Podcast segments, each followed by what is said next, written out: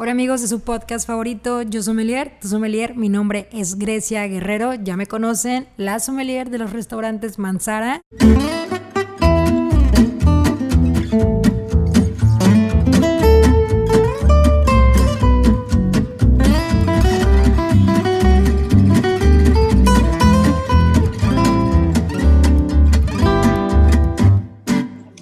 Bienvenidos amigos a su podcast favorito, Yo Sommelier, tu sommelier. Estoy súper contenta porque por segunda vez que ustedes no sabían, estamos grabando este podcast con mi amiga Miriam Núñez, sommelier, una apasionada del vino, literal apasionada, eh, dedicada al 100% a esta pasión a la que muchos quisiéramos estar dedicados tanto como ella lo ha hecho a lo largo de estos años.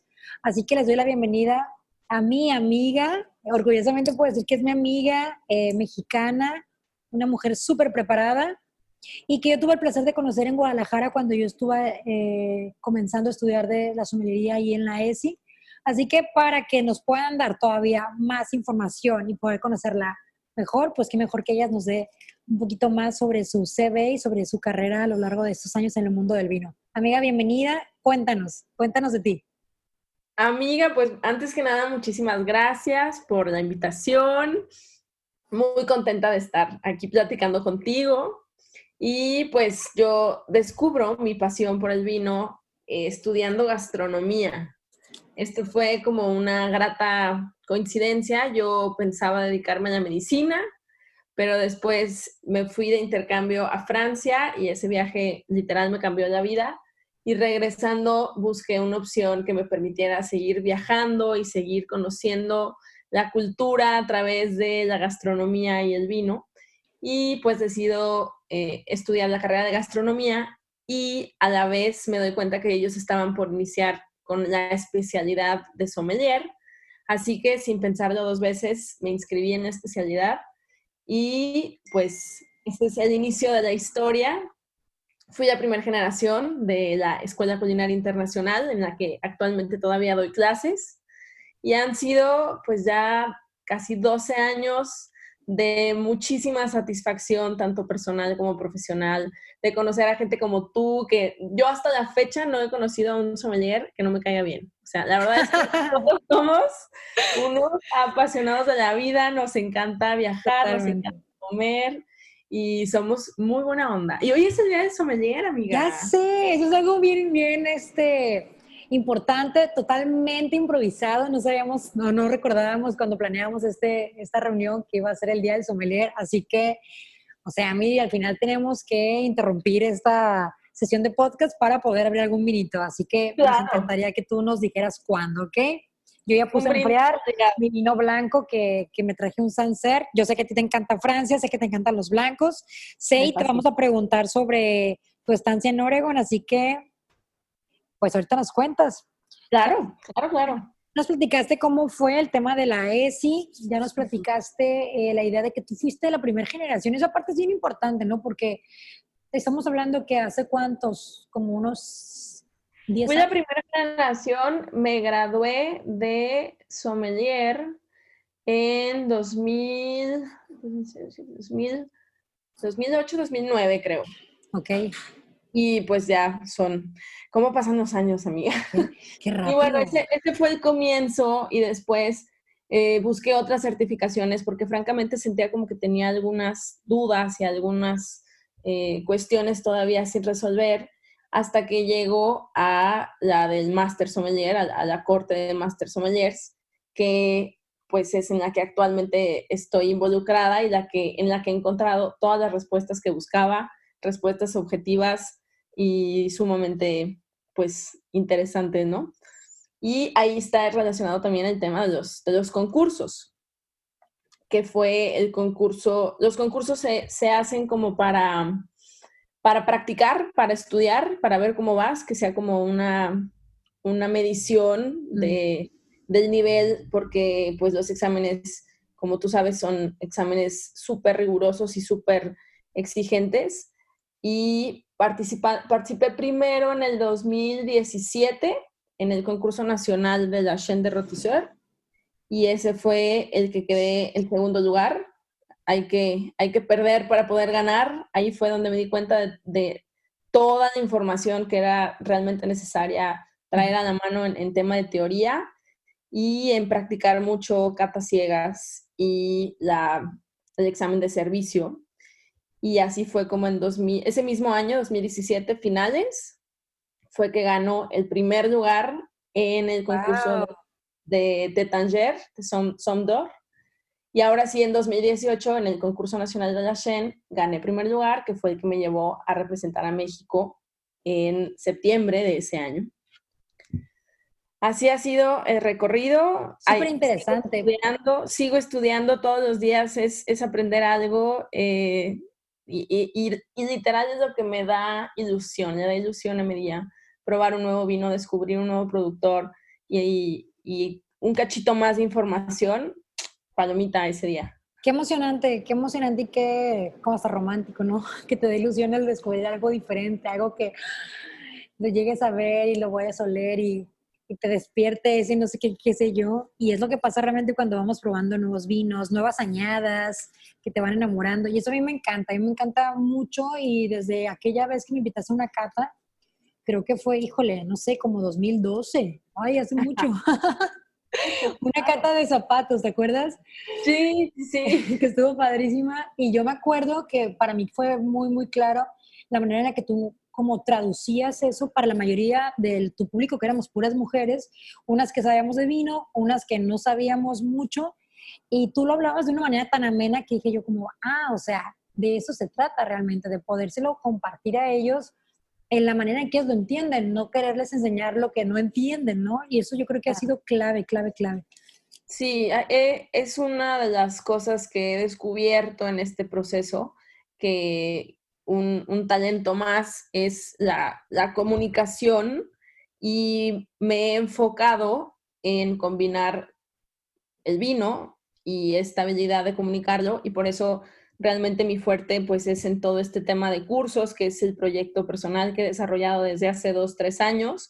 Cursos, catas, eventos, más allá de trabajar en un restaurante que sí lo hice, es muy lindo, es, es padrísimo ese rush de, cada servicio, eh, siempre es una sorpresa que va a suceder, pero me fascina recibir a un grupo nuevo en un curso y empezar a, justamente a explicarles cómo pueden disfrutar más su vino y ver cómo se les iluminan los ojos y cuando encuentran un aroma finalmente en la copa y cómo salen contentos y listos para descubrir el mundo del vino ya con, con, la información recibida. O sea, es una micro preparación, pero con eso les das la seguridad, ¿no? De salir el siguiente día a un restaurante y poder pedir una botella a la que antes no se hubieran atrevido a lo mejor porque no saben cómo pronunciar la, eh, la uva o porque no saben cómo leer la etiqueta. Y ese tipo de cursos, cuéntanos dónde los das o cómo los das.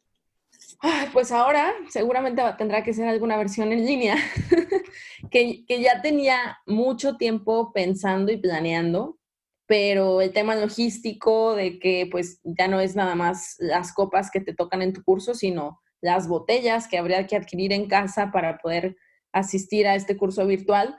Mm, son temas logísticos los que tengo que definir, pero creo que eh, ahora que hemos estado en casa nos hemos dado cuenta que muchos, muchas cosas de las que hacíamos se pueden hacer de otra forma. Y disfrutar el vino, tomar un curso de vino para quienes es por gusto, ¿por qué no hacerlo desde tu sala, en compañía quizás de tu pareja o de tu familia y compartir con ellos la botella con la que estás estudiando. Entonces creo que puede abrir eh, una opción muy interesante y, muy disfrutable y, de, y también que no, que no limite, que no sea un limitante el vivir en Guadalajara, porque yo la mayoría de, los cursos los doy en Guadalajara. Ya, estaba por empezar a darlos en, en Ciudad de México, pero la versión online va a ser Ahora. Va a ser buenísima, no te preocupes. Va a ser mejor y con la idea de que más personas puedan disfrutar en el mismo lugar, ¿no? Y eso se trata. y vamos, vamos a tocar un tema que para mí, Miri, eh, y en la ocasión que nos tocó ver acá en Catando, México, en la ciudad de Guanajuato, me impresionó la experiencia que tuviste hace unos meses en Oregón. Cuéntanos, por favor, porque es una, bueno, es una región que poco a poco se ha ido ganando mercado, pero es una región que prácticamente tienes que ir allá para conocerla, para entenderlo, para darte cuenta que son vinos totalmente diferentes a Napa, que es otro estilo, que es otro clima. Y tú te fuiste a hacer un stash. Entonces, platícanos cómo sucedió esto y cuál fue tu experiencia en Oregón. Sí, pues la invitación para hacer el stash viene también de, parte de, de Guildsom, de este, esta fuente donde está toda la información verídica y actualizada para quienes estamos estudiando en el programa del Master Sommelier.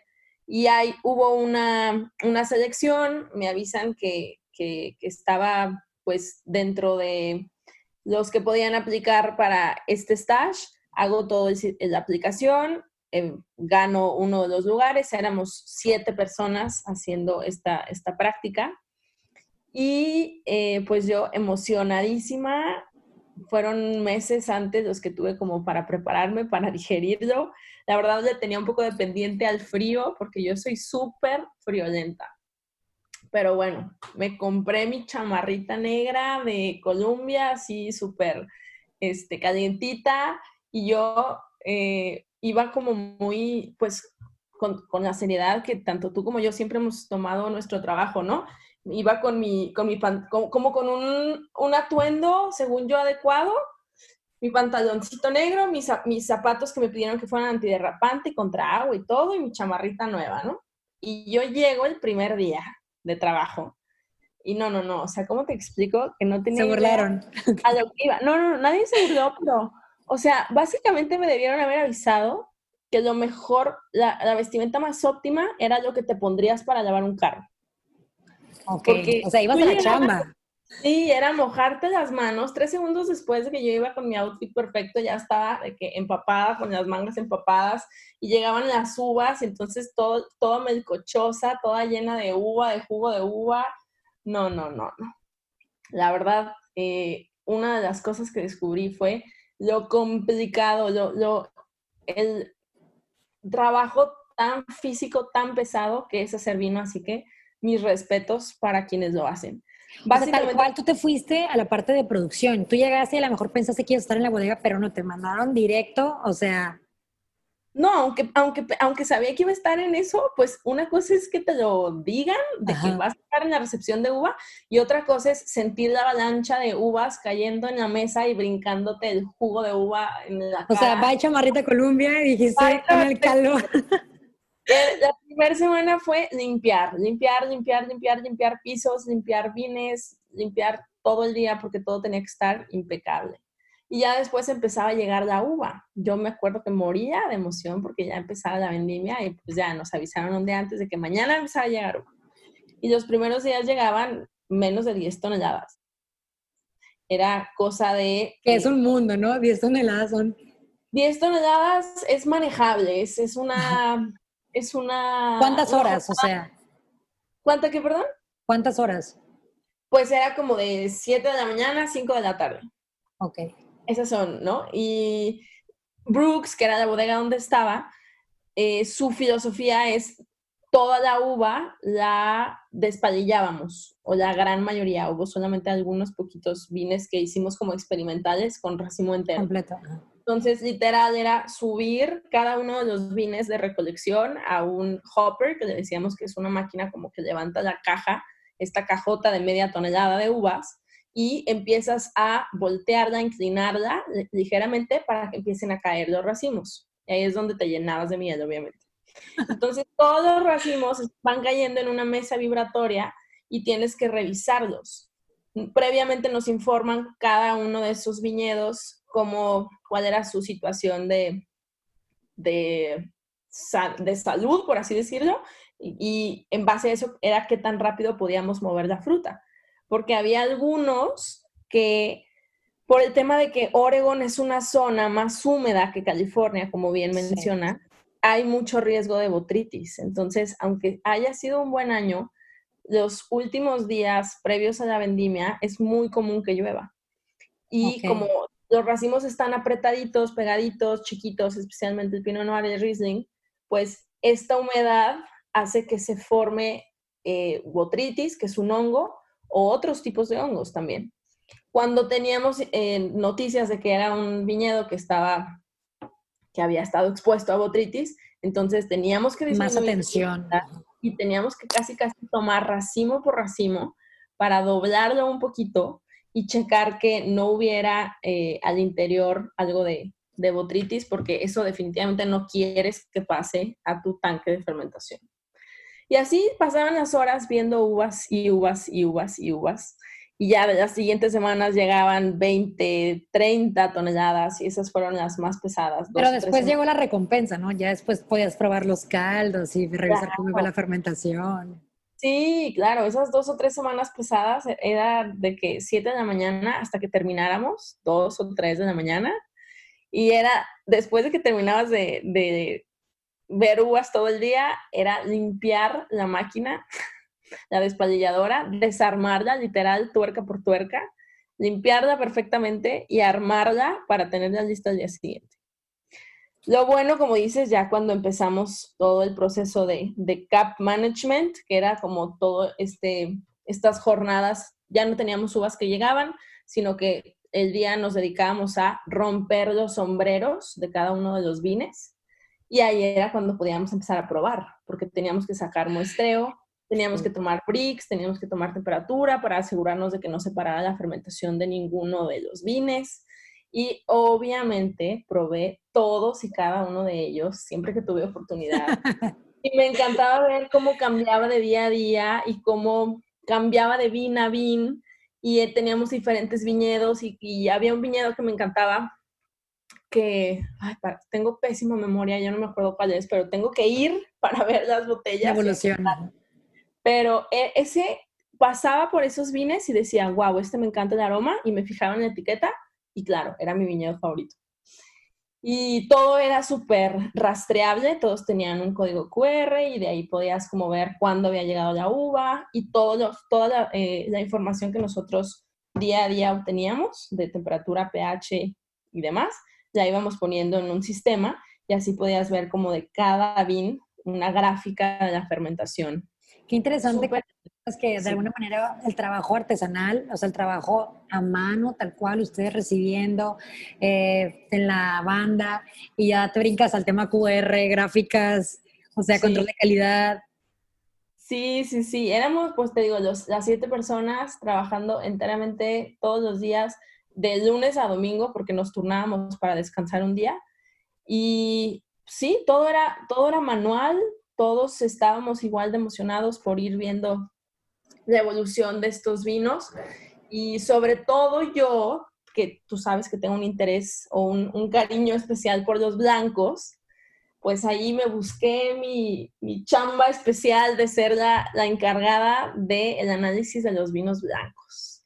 Y era algo que disfrutaba muchísimo porque, pues de igual manera como pude seguir el proceso de fermentación de los tintos, pude ver el de los blancos, que, son, que eran Rieslings, esta uva tan importante en, el mundo del vino. Había también Pinot Blanc, Pinot Gris o Pinot Grillo, como dicen allá, melón de Borgoña. ¡Wow! Era, era mi parte favorita del día. Oye, ¿y qué, y qué comían? Ay, no había como que en el lunch este quesito, Comíamos secos, vino todos los días comíamos con vino. Nos hacía de comer la chef Norma, que es una tipaza, y es cocina muy, muy rico. Brooks es, eh, hablando un poquito más como de Oregon, Oregon fue esta región a la que llegan algunos pioneros buscando un clima más frío que California.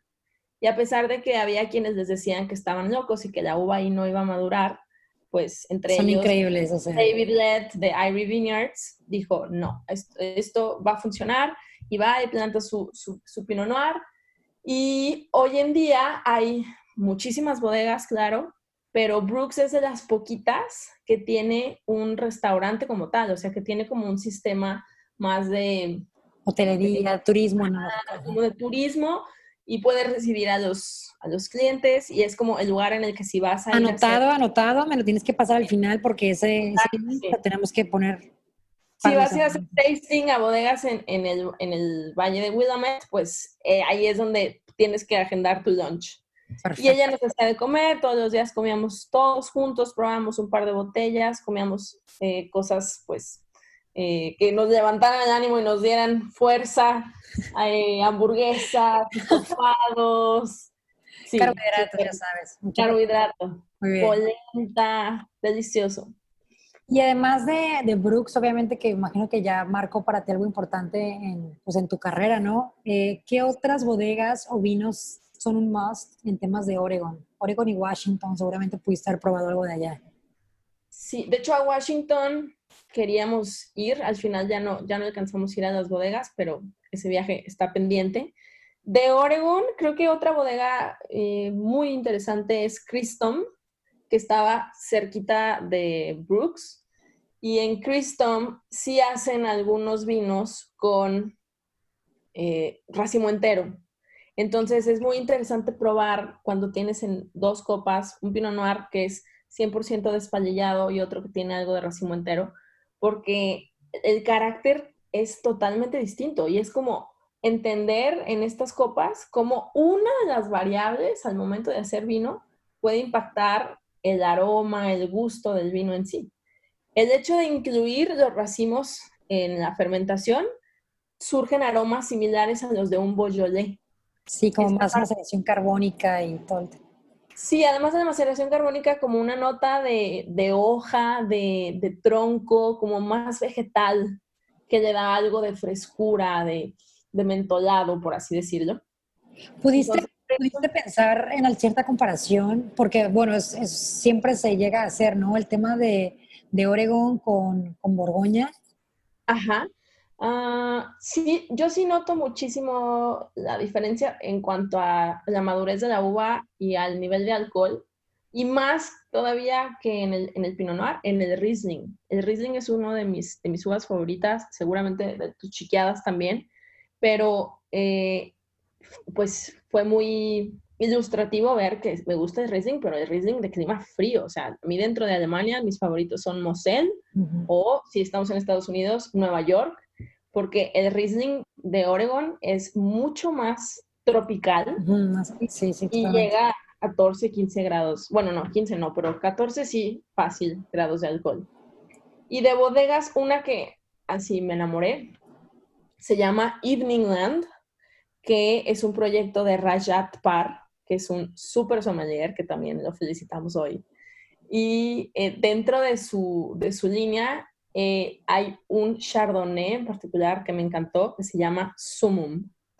Y estando en el reino de los Rieslings del Nuevo Mundo, o al menos de California, a como extrañaba los Chardonnay.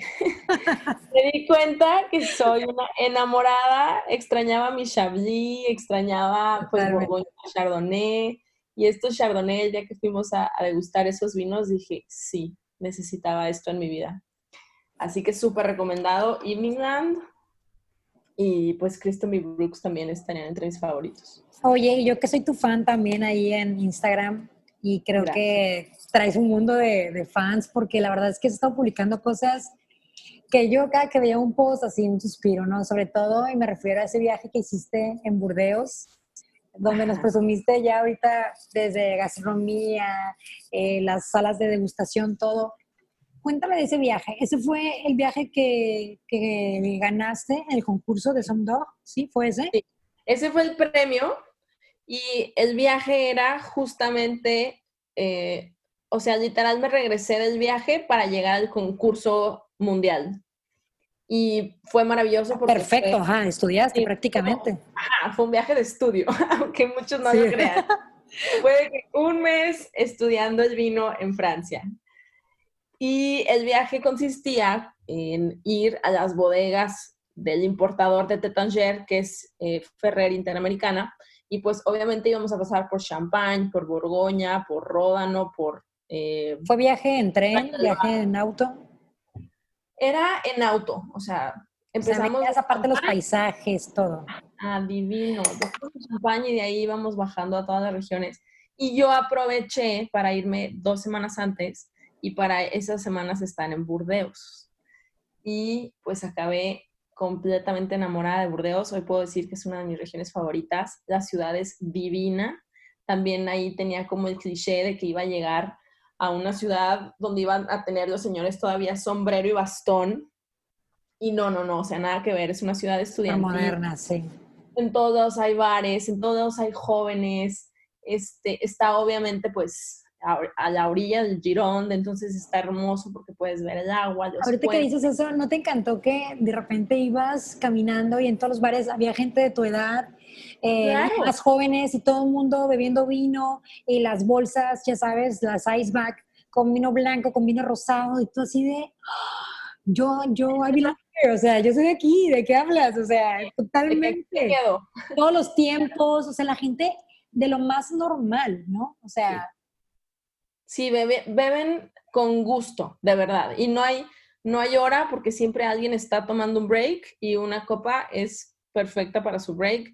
Claro que también hay cerveza. Fuimos a un festival padrísimo de música electrónica y toda la gente estaba con sus botellas ahí en el camping o tomando cerveza. Divino. Burdeos me encantó como ciudad y pues en el tema de, o sea, tuve un, un par de días como para aterrizar, conocer la ciudad y después pues teníamos una agenda Importante. Una, agenda importante para, para visitar eh, varias bodegas. Y aquí, pues, mi buena amiga, mi gran amiga de, de la carrera, Olivier, que fue mi compañera en gastronomía, que ahorita vive allá, la afortunadota, caray. Y me hizo el paro de rentar un carro y de ella, pues, manejar con su licencia francesa y todo para poder ir a los chateaux. Para tú poder probar. Para yo poder probar. Porque los chateaux, por muy que digan que están en Burdeos, pues Burdeos es la ciudad y los, los chateaux, el más cercano está... Tienes que poblarle. cinco minutos, literal, tienes que poblarle. Y eh, pues cada día teníamos dos o tres citas sin, sin, sin apretarlas mucho para llegar puntual, para que todo saliera bien, para tener tiempo para comer. Hay que comer para beber, acuérdense. Y pues estuvo increíble. Tuvimos oportunidad de ir a algunas de las grandes bodegas. Fuimos a Cheval Blanc, fuimos a, a Pontet Canet. Eh, y bueno, cada una un castillo de, de Disney. Los vinos deliciosos. Todavía llegábamos después de las citas y parábamos en el súper a comprar algo para cocinar. Habíamos ya hecho nuestro stock en una súper linda tienda en Burdeos, en el centro de Burdeos, en donde si le sirve como tip, creo que siempre es muy válido cuando estás ante un conocedor de vino, como un sommelier en un restaurante o alguien en una tienda. Entre más clara seas en la información, como inclusive lo que quieres gastar, más fácil te va a ayudar. Entonces yo llegué a esta tienda y le dije, quiero un vino de cada denominación de Burdeos, o sea, Saint-Estèphe, Pauillac, Saint-Julien, Margot, Pomerol, Saint-Emilion, del mismo año todos, y me quiero gastar máximo 50 euros en cada botella. Y ¡pum! O sea, haz de cuenta que le dije, sí, claro, con la izquierda, y eligió uno de cada uno, y todos fueron grandes recomendaciones. Y después de nuestras citas, pues llegábamos a probar algo al, a, a mi Airbnb o a su depa, y le cocinábamos algo a cada uno de los vinos. Wow, o sea, imagínate, o sea que tenías que probarlos, tenías que preparar para cada uno de ellos. Me encantó la frase de hay que comer para poder beber. Eh, sabemos que también se puede beber, pero realmente el, ese apetito que te da, híjole, de tomar vino cuando estás empezando tu primer tiempo o cuando empiezas con tu primer copita blanca, que por cierto los vinos blancos seguramente me encantan, no todo el mundo los aprecia, pero creo que, que tú también te enamoraste seguro de, de esas notas que tienen de haber pasado un ligero paso por barrica. Y ya estoy saboreando. ¡ah! Hay, uno, hay uno que me encanta, Blanco Burdeos, Chateau Carbonieux, es de mis favoritos y es justamente esta, esta mezcla perfecta de, de, de besos de barrica, de ligeramente vainilla, algo como de caja de puros, de roble tostado, de clavo, canela, no, no, no. Y con una frescura riquísima. Sí, porque pues, Sauvignon, semillón, es limón meets vainilla. súper, súper rico. Así que Burdeos lo tenemos que, que, repetir. O sea, Burdeos, porque nosotros ya habíamos hecho otro podcast antes y quiero decirles que yo lo volví a escuchar eh, para prepararme para este nuevo eh, encuentro aquí con Miriam y, o sea, la parte cuando hablaste de ese maridaje que hiciste, por favor, cuéntalo, Miriam. O sea, yo se me caía la baba.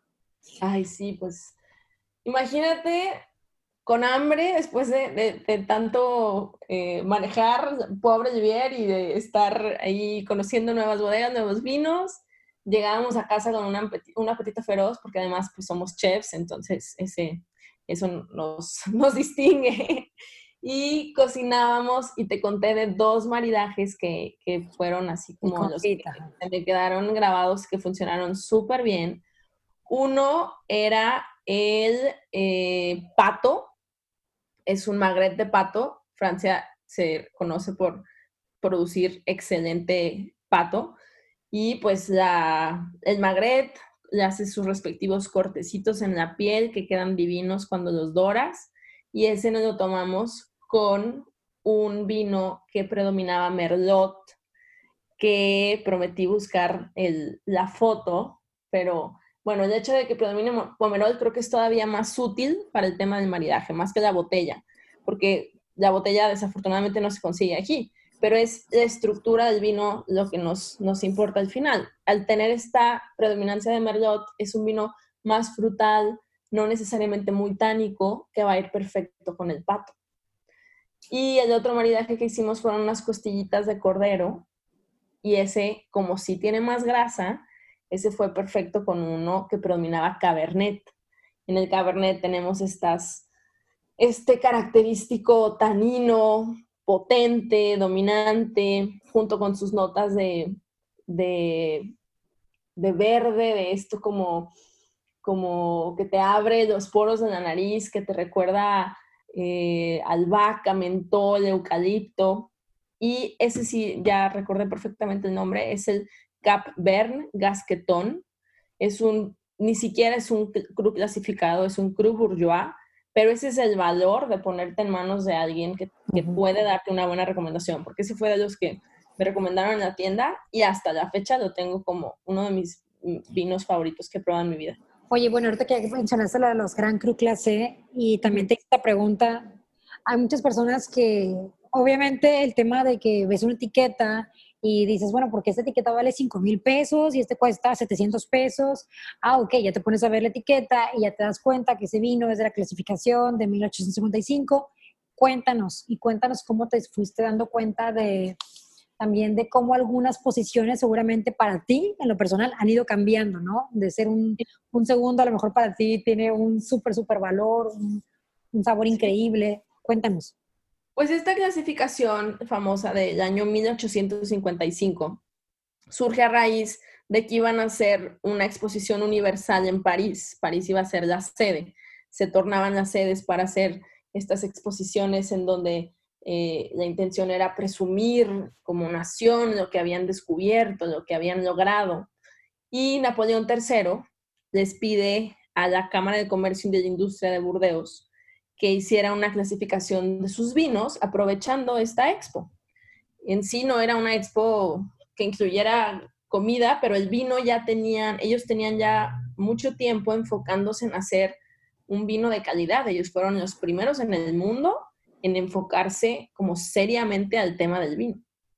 Y esta clasificación lo que iban a hacer es como revisar los documentos de años anteriores y notar cuáles eran los castillos, los chateaux, que tenían como la mejor reputación. Y esta reputación se iba a basar en base a quienes pedían más por su vino, o sea, quienes cobraban Oferta-demanda, tal cual. Exacto. Quienes eran los que podían vender su producto más caro consistentemente, año con año. Y así fue como sale una lista que actualmente tiene 61 chateaux, que todos ellos en su etiqueta puede decir cru clase. Esto significa cru clasificado. Pero clasificado como en qué lugar, ¿no? Hay cinco que quedaron en primer lugar, 14 que están en segundo, otros 14 en tercero, 10 en cuarto y 18 en quinto lugar. Se les prometo que no está leyendo, ¿eh? O sea, está tal cual como una persona que se chutó todo el libro, o sea, estudiando. Eso quiero que sepan que es súper admirable, o sea, Miriam, porque a veces uno cree que, bueno, te lo sabes y ya, pero con esto me queda clarísimo y viéndote también en tu pantalla cómo tienes tu estudio perfectamente organizado, todo para dedicarte a estudiar del vino, o sea, me impresionaste ya con el dato exacto de todo. Literal. Y una anécdota así simpática, justo cuando estaba en Burdeos con uno de los, de los representantes de una bodega que nos invitó a comer, muy amable, y después nos dio el tour por la bodega. Estábamos en un restaurante y estaba el propietario de Chateau Gloria. Es como el típico restaurancito chiquitito, pero que es el lugar al que hay que ir en ese pueblito, ¿no? Y en esta comida, pues estábamos eh, platicando de la región y de a qué me dedicaba y esto y el otro. Y había una, una mesa vecina que se notaba que eran, pues, al menos eran franceses, no creo que fueran locales. Y el mesero se había enterado que yo era extranjera y que iba a Burdeos a estudiar del vino, y entonces se acerca y me pregunta, oye, la, mesa de aquí al lado tiene duda de cuántos, cuántos son los, los cru clasificados. Y yo, o sea, este es un, este es un, así ni siquiera aquí saben, pues. Y yo, pues 61, y se los puedo decir en, en lista si quieren. Entonces fue como muy simpático, me sentí muy, muy orgullosa de, de compartirles un dato local. Así es, o sea, a los franceses tú les compartiste el dato local como mexicana. Exactamente. Por eso es nuestro gallo, es nuestro gallo para ser nuestra Master Sommelier mexicana. Ay, gracias, Reina. Ojalá. Ya verás que sí, ya hay que apurarse antes que lleguen los bebés, porque si no... No, es complicado el estudio. Pues, así es Burdeos de mágico y de, y de interesante. Y bueno, Santa Emilión, que también tiene su clasificación, en el que, bueno, estuve en, en Cheval Blanc, estuve en Paví también visitando la bodega. Y Pomerol, que en su sano juicio nunca ha sido clasificado, pero tiene también algunos de los grandes vinos como Petrus, que es imponente estar aunque sea en la puerta de la bodega. Con las letras doradas, sí. Con las letras romanas, que dices, oh my, sí, Muy, hasta se me puso la piel chinita. Es increíble, o sea, las personas que han tenido la oportunidad de hacer ese recorrido, yo tuve la oportunidad hace, que hace tres años, claro, o sea, es, es un, dentro de tu, de tu lista a cumplir es ponerte ahí enfrente de sus vidas hermosas que tú creerías, ¿no? En México a lo mejor estaría bardeado con un chorro de cosas y no, o sea, tú pasas uno de la carretera y ves las plantas ahí y tú así de, oh my God. Sí, es súper impresionante, súper, súper impresionante. Miri, yo sé que también, eh, pues estando en Guadalajara, acudes a muchos eventos. Hay veces que crees que para aprender de vino pues tienes que ir a Francia o tienes que ir a Italia o tienes que ir a expos muy grandes, pero en Guadalajara ocurren muchos eventos del vino. Me gustaría mucho también que pudieras recomendarnos qué eventos no nos podemos perder. Ok, de entrada yo les diría que no se pierdan de ninguno. Ahorita les menciono como los más importantes, pero en la medida de lo posible, si eres una persona que acabas de descubrir que te gusta el vino, aunque no te dediques a esto, o si eres una persona que estás en el medio, que estás estudiando para sommelier, que estás en cocina, que eres chef, entre más te expongas a este tipo de información, a estas catas, eventos, ferias, mejor va a ser, porque la información va a ser algo como, como que recibas y que tengas ahí en un archivo que puedas usar cuando lo necesites. Aquí en Guadalajara está de la Viña en la Copa, que se hace anualmente, que es de, eh, de este, Vinos América, que es un distribuidor fuertísimo en esta zona. Y que lo interesante es que puedes degustar vinos de todas partes del mundo, porque tienen como en degustación todos sus vinos de su portafolio. Bueno, no todos, sería imposible, pero muchos. Tienen Argentina, España, Italia, Francia, México, y puedes probar de todos. Claro que es complicado probar todos en una expo, pero pues una opción es escupir y la otra opción es llevársela con calma, comer un buen lunch, desayunar obviamente súper bien y mucha, mucha agua. Otras eh, está Fevino, que esa sí es exclusivamente de vino mexicano, que esa, el valor agregado para mí es que los productores de vino están ahí contándote. Vienen a tu ciudad y te enseñan lo que están haciendo. O sea, ¿qué, ¿qué, más quieres, no? Es como tenerlos a todos reunidos en un mismo lugar, que te platiquen sus avances, que te platiquen sus descubrimientos. Y ahí yo me he dado cuenta de bodegas que no tenían el radar y que descubro en, en este tipo de, de, ferias. La otra, pues, es Catando México, que fue en donde coincidimos el año pasado, que se me hizo muy linda, porque ese es en la calle. En, Guanajuato, en el corazón. Sí, viendo pues toda esta riqueza de arquitectura, de esta ciudad tan linda, que obviamente pues puedes mezclar un poquito la degustación con los callejones, con la comida mexicana. A mí se, se, me hizo muy, muy lindo. Y ahí descubrí varias bodegas que no tenía ni idea. Hoy en día ya tenemos casi, pues, los números en México siempre van a ser inciertos, pero tenemos alrededor de 250 bodegas ya, Gris. O sea, está impresionante esto. Una por día ya. Bueno, alrededor de 150 en el Valle, que es eh, hasta la fecha la zona más importante de producción, y pegándole a 100 en los otros estados. Ya son 13 estados en México los que hacen vino.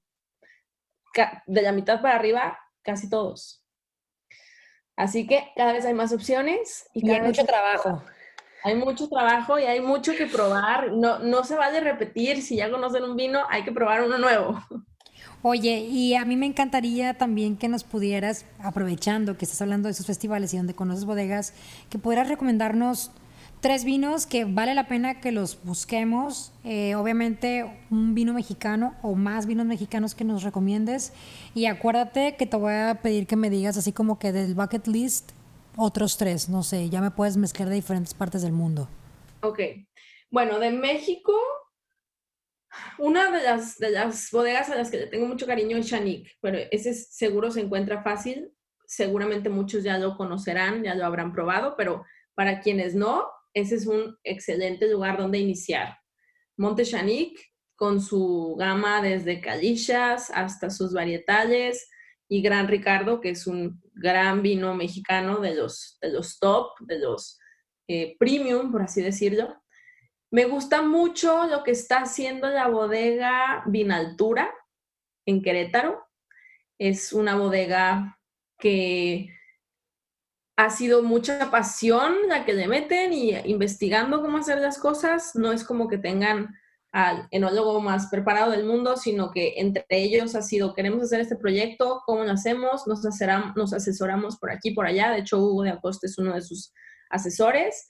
Y hoy en día me parece que el resultado es muy honesto, muy franco. Sus vinos reflejan que tienen un potencial en el terroir muy interesante, tanto sus tintos como el tempranillo y el malbec.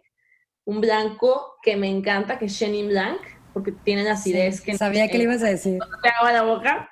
Y eh, tiene hasta un espumoso, y tienen todo para hacer su espumoso ahí en casa, método tradicional, que es una mezcla de Chenin con Syrah. Fabuloso. Ese sería como saliéndome del del radar del clásico Valle de Guadalupe. Otro que también me gusta, me gusta mucho lo que están haciendo en Coahuila. En general, eh, tenemos ahí a la bodega más antigua de América, Casa Madero, pero eh, los que se han atrevido a, hacer una propuesta diferente, desde Don Leo, que ya está bien establecido, hasta Bodegas del Viento, que está en la Sierra de Arteaga, y otra bodega también que ha estado haciéndose presente en expos que se llama Parvada. Todas estas están haciendo cosas muy interesantes y en esa zona se puede hacer Pinot Noir muy prometedor. Entonces, estos serían como tres de mis, de mis chiqueados mexicanos. Muy bien, y de tu bucket list, danos tres que, digo, también no vamos a pedir así como un Romane Conti, ¿verdad? Pero que vale la pena que vayamos a buscar. que vale la pena que se den la oportunidad de probar, a lo mejor cuéntanos simplemente un, un, Bordeaux este, que valdría la pena que compráramos y que no nos pasáramos de los 1.500 pesos, pero que tú digas, wow, eso tiene muchísimo terroir. Uy, pues en ese rango, así 1.500 apenitas y antes de que suban los precios. Hay uno que me encanta, que se llama, mm, déjame acordarme, es el eh, Beder Monange. Beder Monange es de los mismos dueños que Petrus, o sea, ellos tienen varias bodegas. Es Christian Muye, el, dueño de, de estas bodegas. Y este es un vino de Pomerol, si mal no recuerdo, porque podría ser Santemillón, pero creo que es Pomerol. Predomina Merlot, 85% quizás. Y es una joya para los 1500 probablemente. Ya, dinos dónde lo encontramos. Ese es un vino de Ferrer Interamericana. Ok. Y, bueno, este, si, no, si en su ciudad no están, pues ya sabes, siempre nos pueden contactar, mandar un mensajito y les ayudamos a, conseguirlo. Pero estos vinos definitivamente pues no van a estar en, en, cualquier tienda de vinos, ¿no? Son más bien, bien de estos vinos que trae un importador y, y están casi, casi contadas las botellas disponibles. Oye, y uno, ¿quieres decir, ¿quieres decir nosotros de tu bucket list que tenemos que probar? De mi bucket list que tengan que probar, a ver, déjame pensar algo en ese rango. Sí tengo varios justamente que estaba pensando esta semana. El otro sería el, el Abadía Retuerta, que también te había contado, que es un vino que está cerca de la Ribera del Duero, pero que no es, como no está dentro de la denominación estrictamente, no puede decir en etiqueta Ribera del Duero, y que dice vino de la tierra de Castilla y León, y que es un blend de uvas, tiene tempranillo con algunos adornos de Cabernet y Merlot, y que también es un súper, súper value. Valor por tu dinero, vinazo para los que les gustan los vinos así robustos, potentes, una joya. Y pues, pues me gustan mucho todos los vinos también que se salen de lo, de lo normal, por así decirlo, ¿no? Que si el vino naranja, que si acabo, esa vez platicamos de, de Burdeos, pero ahora vengo revolucionada porque en diciembre fui a Georgia y todos los vinos de eh, es algo fuera de este mundo. O sea, hubo un momento en el que dije, no quiero regresar. O sea, Aquí me quedo. quiero tomar de este vino por el resto de mi vida. Ya, ya no voy a poder tomar del otro. Wow, necesitamos la foto de ese, sabemos que ese no se trae, pero eso que cuentas es que es otro mundo, o sea, olvídate del nuevo mundo, viejo mundo, o sea, Georgia es otro mundo, otro mundo, y en esencia, así muy resumido, hacen el vino como se hacía al inicio.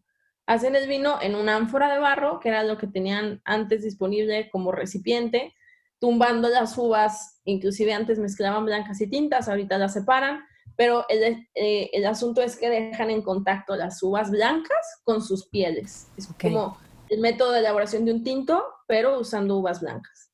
Y el resultado son vinos de color ambarino, dorado, anaranjado, con aromas más allá de lo que te puedes imaginar que hay en un blanco límpido y brillante.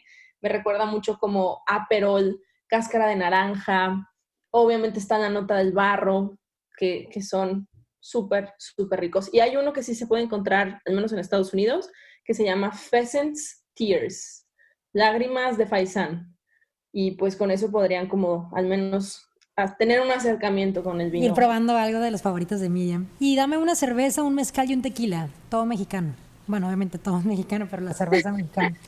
cerveza, mi favorita, bueno, mi estilo favorita, IPA. Indian Pale Ale.